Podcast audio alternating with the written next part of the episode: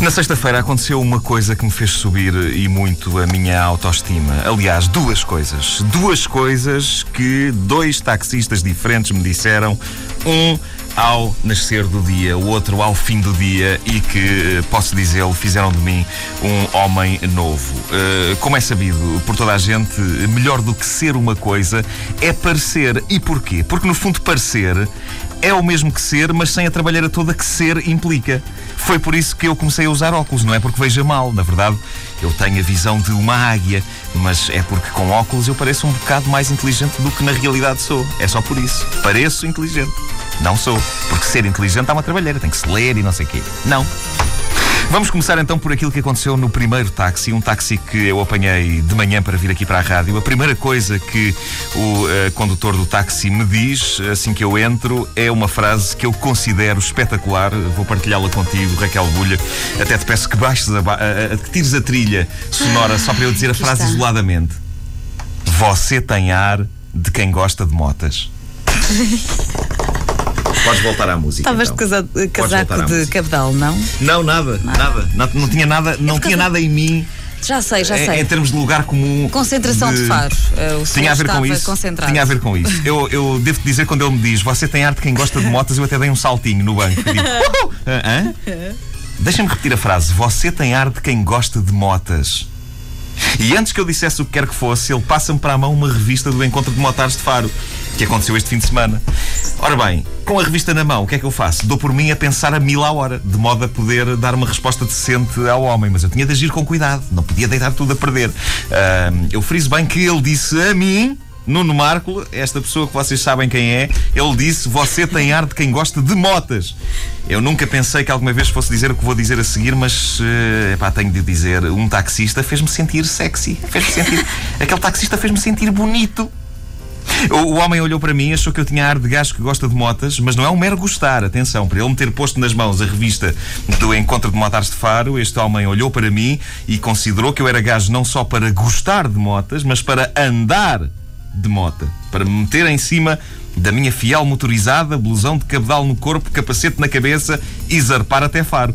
É importante fazer esta distinção, porque gostar de motas, qualquer tipo de experimento pode gostar, não é? O que há mais aí é o chamado onanista de veículo, que é mal, malta que se baba perante as páginas de revistas como a Motosport, como outros homens se babam perante as páginas de revistas como a Gina. Mas não, este taxista, um conhecedor fanático do fenómeno motar, olhou para mim e viu em mim um dos dele, um motar. Eu, uma, uma chance destas não se desperdiça.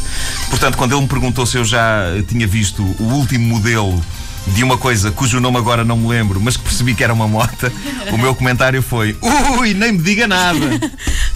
Nem me diga nada, é uma coisa boa de se dizer quando não se está minimamente dentro de um sim, assunto. Sim. Porque é uma frase que funciona maravilhosamente e dá a entender que percebemos do assunto, mas é também uma frase extremamente verdadeira. Ou seja, quando eu disse ao taxista nem me diga nada, eu estava a dizer a verdade. Eu não queria que ele me dissesse nada precisamente para eu não ter de responder.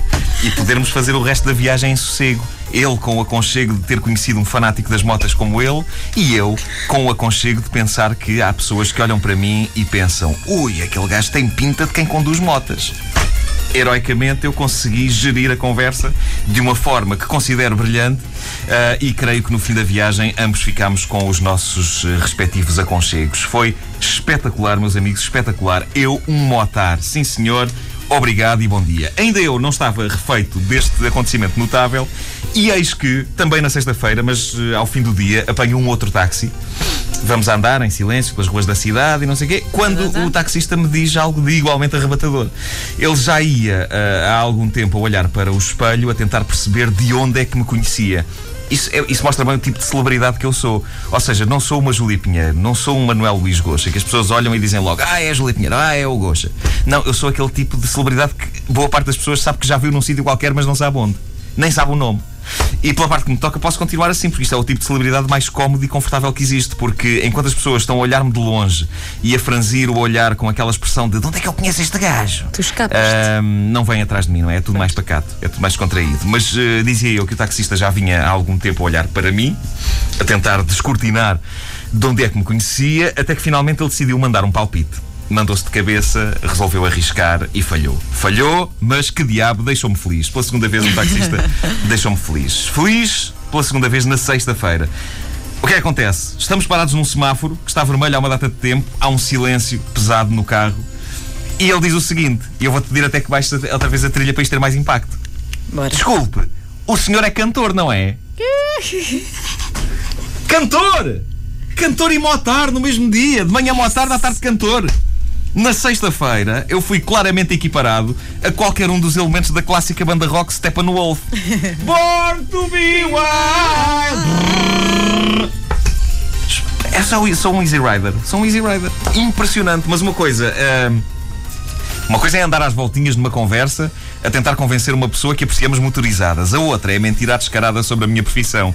Por isso, e com uh, muita pena minha, vi-me obrigado a dizer que não a este ah. taxista. Uh, então aconteceu algo espetacular. A coisa não acaba aqui. Uh, assim que eu digo, não, não, não sou cantor. E o taxista diz-me, é cantor, é? Que eu já ouvi cantar num programa de televisão, a apresentar um disco. Ora bem, eu nunca cantei na televisão e nunca apresentei um disco, pelo menos meu, pela simples razão de que nunca gravei nenhum disco. Mas se há coisa que alguns taxistas fazem maravilhosamente é decidir o que é verdade e o que é que não é. Eh, de vez em quando eu tenho discussões espantosas com alguns taxistas porque eles eh, dizem, já aconteceu várias vezes, dizem que a rua onde eu moro não se chama Rua do Parque. E eu explico-lhes que sim, que se chama. Eu moro lá. Eu moro lá, ok? Eu escrevo a minha morada várias vezes ao dia, recebo cartas nessa morada e diz lá Rua do Parque, está lá escrito. Um, enfim, digamos que apesar de eu não passar os meus dias a circular pela cidade de carro. Eu sei como é que se chama a minha rua, sei, moro lá, sei. Mas já me aconteceu pelo menos umas três vezes uh, o taxista dizer: Não, não, a rua do parque não é esta. E eu, que moro lá, dizer: É, olha, eu moro aqui, eu moro, é assim que a rua se chama, Rua do Parque. E eles: Não, não, que a Rua do Parque é mais abaixo. e eu dou a vitória aos taxistas nesta discussão, pela simples razão que tenho pressa. Um dia que eu tenha mais tempo, quando ficar mais um bocado dentro do táxi, a insistir com eles até os vencer por cansaço. Portanto, o que aconteceu foi mais ou menos a mesma coisa, mas aplicada não à minha morada, mas à minha profissão. O homem jurava a pé juntos que eu era cantor. E eu digo-lhe: Não, senhor, eu trabalho na rádio. E ele então pergunta-me assim num ligeiro tom de desafio: Em qual rádio? Para ver se me apanhava. Claro. Se me apanhava. E eu respondi: Na Antena 3. Ao que ele diz o seguinte: Antena 3, isso pertence à Rádio Cidade, não é? Ao que eu respondo: Não, não, não pertence, não. Ao que ele diz: Pertence, sim, senhor. Ao que eu respondi: Ah, pois claro que pertence. Peço imensa desculpa. Não tenho tempo. E lá fomos embora. Não tenho tempo, pá, não tenho tempo. Não ouviram desde o início? Querem ouvir outra vez? Ouçam esta rubrica em podcast antena3.rtp.pt